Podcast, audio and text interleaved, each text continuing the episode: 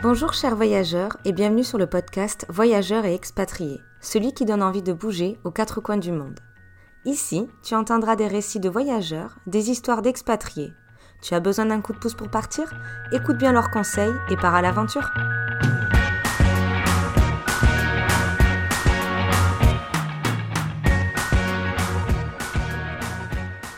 Bonjour chers voyageurs et bienvenue sur ce nouvel épisode. Aujourd'hui, nous sommes en compagnie de Mathieu qui est parti avec l'UCPA avec la caravane du désert. Mathieu, je te laisse te présenter. Euh, bonjour, donc moi, c'est euh, Mathieu, j'ai 33 euh, ans, je suis ingénieur en informatique.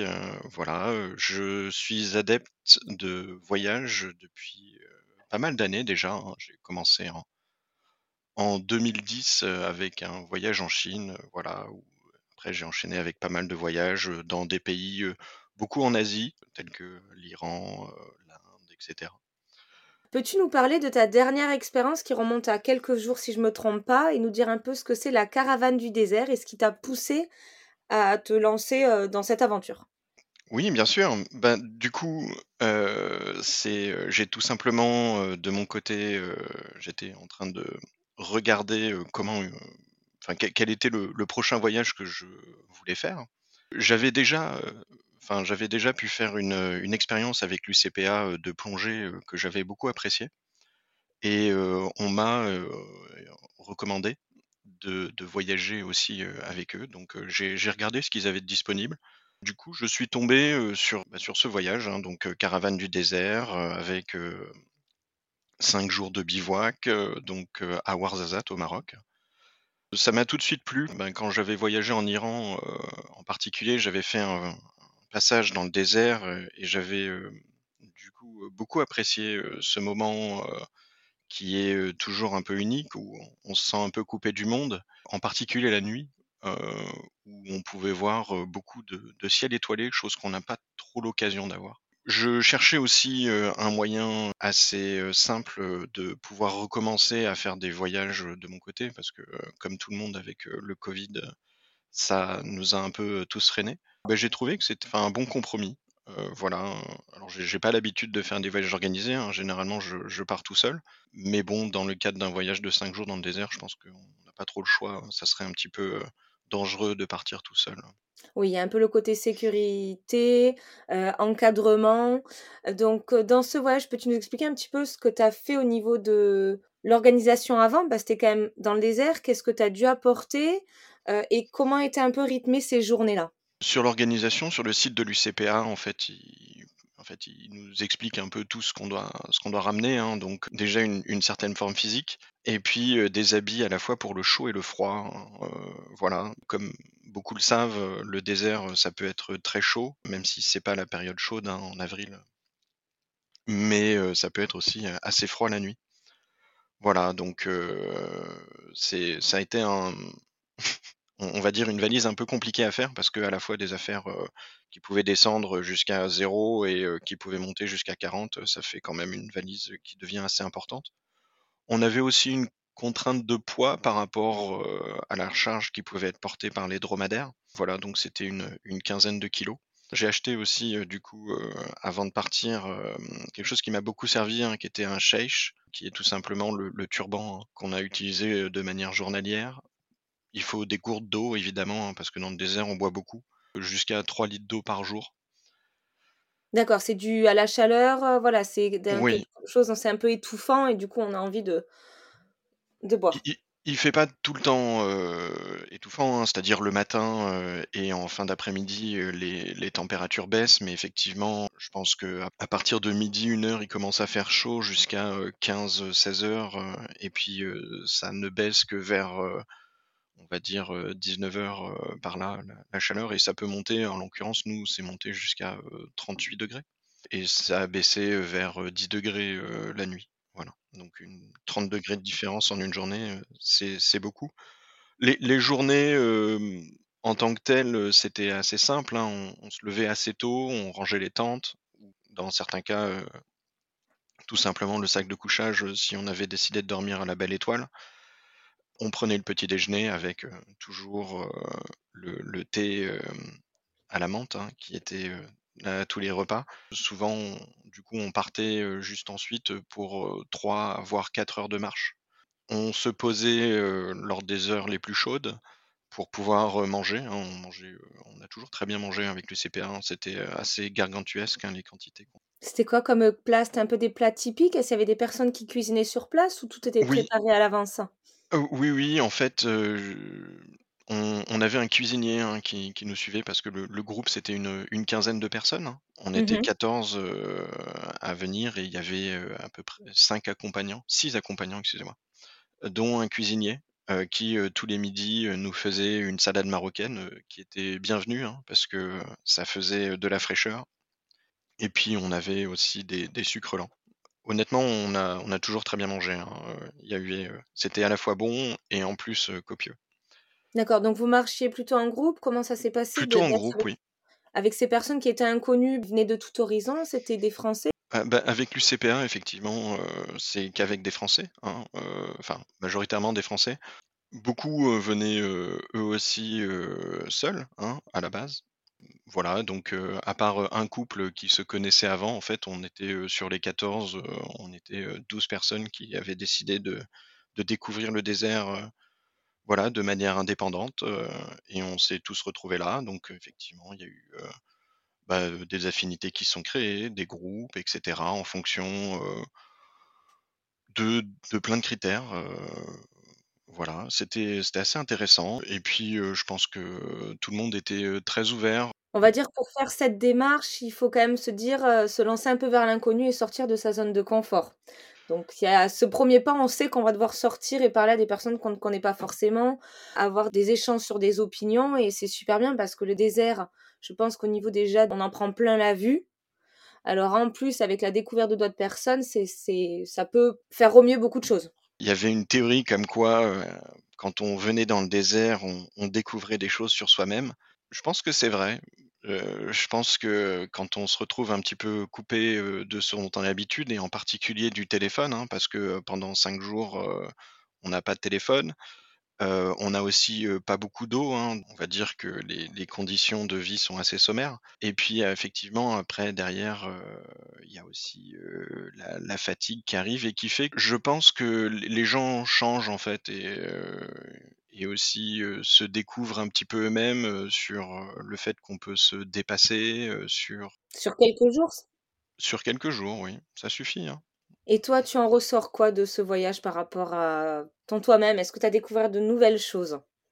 Nouvelle, je sais pas, mais en tout cas, je pense que j'ai pu approfondir, heu, de mon côté, heu, certaines choses, dé déjà, moi, j'ai été, enfin, une des choses que j'ai beaucoup appréciées, heu, c'est effectivement la rencontre, hein, mais ça, je le sais, hein. J'ai déjà, comme je te comme je je le disais juste avant, heu, pas mal voyagé. La la rencontre des gens, pour moi, c'est quelque chose qui est qui apporte toujours quelque chose. C'est-à-dire, heu, découvrir, heu, un nouveau mode de vie, on a pu aussi pas mal discuter avec, nos guides et les chameliers, hein, qui nous ont, appris, des jeux, et on se retrouve, quand on se retrouve en plein en plein dans les dunes, à, jouer à des jeux de société, qui nécessitent, juste de faire des traits dans le sable, d'utiliser des petits bâtons, et des crottes de chameau, on on se rend compte, je pense que c'est y a une forme de minimalisme et de société de consommation qu'on voit plus au jour le jour, quand on est, quand on est en France, hem, quand on est, quand on est chez nous dans notre zone de confort. Et d'ailleurs, comment s'est passé le retour? Même si c'est que quelques jours, est-ce que ça fait remettre en question, heu, ce qu'on peut utiliser au quotidien vu que, heu, tu t'es passé du téléphone pendant plusieurs jours, du côté de la civilisation? Heu, oui, clairement oui. Pour moi, cette coupure, elle m'a, je pense, pas mal apporté là-dessus. Alors avant que la question te soit posée, je m'étais pas vraiment rendu compte, mais, j'utilise moins mon téléphone, heu, par exemple. Je pense que j'utilise beaucoup moins mon téléphone par rapport à avant, alors, j'espère que ça va perdurer. Bah, c'est déjà un Heu, bon point parce que c'était que quelques jours, mais ça fait réfléchir sur ça. vraiment, c'est une vraie déconnexion. On sort, complètement de sa zone de confiance, ça demande de se de se redécouvrir, de se reposer plein de questions sur la nécessité de telle chose et cetera. Après, au niveau dépassement de soi, il y a aussi, la faune et la flore qui peuvent être intéressantes, hein. Il y en a beaucoup dans le groupe, qui avaient, effectivement, peur de la faune en partie donc tout ce qui était, heu, scorpions, heu, serpents, heu, araignées. J'avoue que j'ai découvert, un nouveau type, d'araignée qui s'appelle les galéodes. En fait, c'est plus un mélange entre les araignées et les scorpions. Ça va très vite pour information et et c'est, heu, attiré par la lumière, mais a priori, c'est pas venimeux, même si c'est assez gros, hein. Ça fait à peu près la taille d'un poing. Ça, par exemple, c'était une expérience un petit peu, heu, un petit peu bizarre, on va dire, qui a demandé de relativiser parce que, bah, derrière, heu, bah, malgré tout, j'ai quand même, on a quand même pu, dormir avec à la belle étoile avec, malgré malgré tout ça, hein, sans qu'il y ait aucun problème, heu. en parlant de choses que l'on pourrait considérer comme acquises, clairement, heu, l'eau, c'est quelque chose auquel on pense pas forcément, heu, en France parce qu'on en a beaucoup. Se se retrouver avec une gourde vide dans le désert, heu, de suite, on on relativise son importance, hein. D'accord et c'est arrivé quelques fois où il y avait pas assez de ravitaillement pour tout le monde? Non, non, non, non, on a en fait, heu, on a, les guides se sont toujours arrangés pour qu'on parte dans le désert avec, heu, à chaque fois, heu, au moins 1 litre. Bah, voilà, il fallait, heu, la rationner l'eau, et puis, à la fin, on n'avait plus forcément d'eau potable. Alors, Oui. ben, on a tout simplement dû utiliser des pastilles, purificatrices pour pouvoir, utiliser l'eau, des puits et cetera, heu, sans avoir, trop de problèmes. Mais oui, je pense ça ça relativise, l'importance de la douche, et l'impact que ça peut avoir dans dans d'autres communautés, quoi. Bah, oui, parce qu'au final, oui, les conforts qu'on a, ben, en en étant en extérieur en tente déjà, heu, ça ça montre beaucoup de changements. Mmh. D'ailleurs, toi, là, c'était un des voyages que tu as pu faire où tu as beaucoup remis un peu en question, heu, la modernisation et la société actuelle. Quel autre voyage t'a beaucoup marqué que tu as fait dernièrement ou il y a plusieurs années? Moi, j'ai 3 pays, hein, qui m'ont fortement marqué. Le 1 heu, ça va être le Japon, hein, c'est un de mes premiers voyages, qui est un très bon premier voyage, je pense, hein, pour les gens qui, heu, n'ont jamais, pu eu la chance de voyager ou qui veulent se lancer. Parce que c'est un pays qui est, très, très sécurisant, hein, très beau, et les gens sont assez prévenants. Ça, c'était un gros choc culturel. Le 2e voyage entre guillemets, parce qu'au final, j'ai pu y travailler, pendant quelques mois, c'était, l'Inde. Oui. J'ai enfin là, c'était, le choc en fait. C'est clairement, l'Inde, si on n'est pas préparé, enfin on peut pas être préparé à l'Inde, je pense. C'est un c'est un choc culturel, qui, soit on adore, soit on déteste en fait, hein. Moi, j'ai beaucoup apprécié parce que j'avais la chance justement d'avoir des collègues de travail qui ont pu, m'accompagner et ça m'a beaucoup aidé, l'Inde, je pense, dans, mmh, dans le lâcher prise, dans essayer d'abandonner le contrôle, heu, à chaque fois et puis, heu, le dernier, heu, voyage qui m'a beaucoup marqué, je pense, j'en ai déjà un peu parlé, c'était l'Iran. L'Iran, j'y suis allé, sur les conseils de plusieurs personnes, hein, donc des collègues, des amis, et ça a été un, voyage qui était, assez intéressant parce que le plus difficile, en fait, c'était de se lancer. De dépasser les a priori qu'on pouvait avoir, sur un pays, au travers, de la perception qu'on pouvait en avoir, par les médias, par, par tout ça.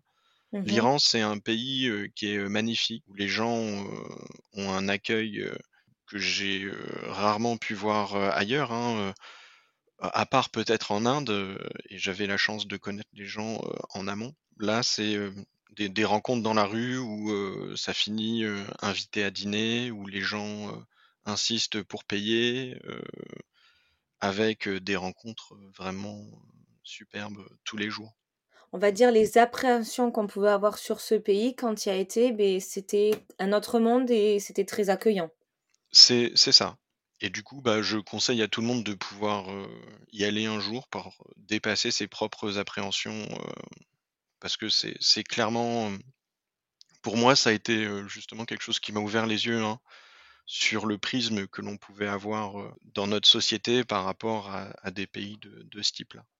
Oui, surtout l'information et la communication que notre pays veut nous faire voir. Un point de vue, d'une certaine manière, sur tel ou tel pays et c'est bien de comme tu dis, d'y aller, de s'en rendre compte, de se faire sa propre image du pays. Oui, alors je me suis malgré tout renseigné, hein, c'est-à-dire qu'il y a des pays, qui, je pense, sont malgré tout dangereux, hein, pour, les touristes, hein. Par exemple, il y a vraiment des pays dangereux, auxquels je conseillerais de ne pas aller. L'I l'Iran, pour le coup, n'en fait pas partie, même, par exemple, un petit, truc que je pourrais conseiller, c'est souvent je vais voir sur, diplomatie.gouv, Mmh ce que propose le enfin, ce que montre le gouvernement comme problème de sécurité. C'est c'est souvent un un bon moyen de savoir, là où on peut aller dans le pays, pour rencontrer des gens, sans sans trop de problèmes. Voilà. D'accord et est-ce que tu aurais d'autres conseils pour, que des personnes puissent se lancer à faire des voyages avec, des inconnus, comme tu as pu faire en groupe? Se lancer peut-être en solitaire ou dans une zone auquel ils pourraient avoir assez certains a priori? Pou pour la zone, heu, avec, heu, certains a priori, ce qui m'a beaucoup aidé personnellement, c'est d'avoir, heu, que que justement des jeunes me me donnent des contacts sur place. D'accord, tu essaies d'avoir quelques contacts avant de partir? Voilà, ça, ça m'a personnellement beaucoup aidé. Pour partir en solitaire, je pense que, comme on l'a dit, il y a 2 manières de partir, hein. Il y a partir en solitaire, mais dans un groupe et partir en solitaire, heu, de son côté. Je pense que partir avec l'UCPA, c'était un c'était un bon choix, hein. Il y avait un très bon groupe avec des gens qui sont, heu, souvent, heu, en fait, comme comme nous, en fait, c'est-à-dire qui sortent de leur zone de confiance, qui sont prêts à rencontrer d'autres et cetera et et et ça, c'est des c'est des gens avec qui, ça ne peut que bien se passer, et par rapport à partir tout seul voyager, je pense que c'est, c'est 2 choses. C'est à la fois, la rencontre de l'autre, mais aussi la rencontre de soi. De savoir, se dépasser, de savoir dépasser ses a priori, mais aussi la barrière de la langue. Voilà, c'est je pense, aller à la rencontre, des autres. C'est pas forcément un conseil sur, comment mieux se passer, c'est plus, un état d'esprit dans lequel y aller. Un voyage pour moi, heu, d'un point de ça ça se prépare malgré tout, hein, d'un point de vue, sécurité ou Mmh d'un point de vue, tout simplement, heu, bagages, hein, ou santé. Heu, il faut, voilà, donc aller vérifier, l'ensemble des vaccins nécessaires dans le pays, éventuellement, les les questions de d'antipaludisme ou autre, heu, enfin, voilà. Mais une fois qu'on a fait ça, heu, il y a pas forcém il a pas de raison que ça se passe mal, en fait. D'accord. Heu, j'aurais une, dernière question à te poser. Qu'est-ce que pour toi signifie le mot voyage? Mmh, c'est une bonne question. Bah, je vais je vais réutiliser une phrase que j'ai dit juste avant. C'est pour moi, à la fois une rencontre, de soi, une rencontre des autres. Merci, pour, ce cette défini ta définition qui est qui est très importante, qui pourra certainement résonner dans certains de nos auditeurs. Donc merci beaucoup Mathieu pour avoir partagé ces expériences. J'espère que ça donnera envie à des personnes de se lancer dans un voyage vers l'inconnu avec des inconnus, sans forcément être seul pour, pouvoir débuter et être encadré comme avec l'UCPA. De rien, et puis, heu, ce fut un plaisir. Merci à toi d'avoir écouté le podcast jusqu'à la fin. J'espère que cet épisode t'aura fait voyager le temps de quelques minutes. N'hésite pas à donner ton avis sur la plateforme où tu l'écoutes. À la prochaine!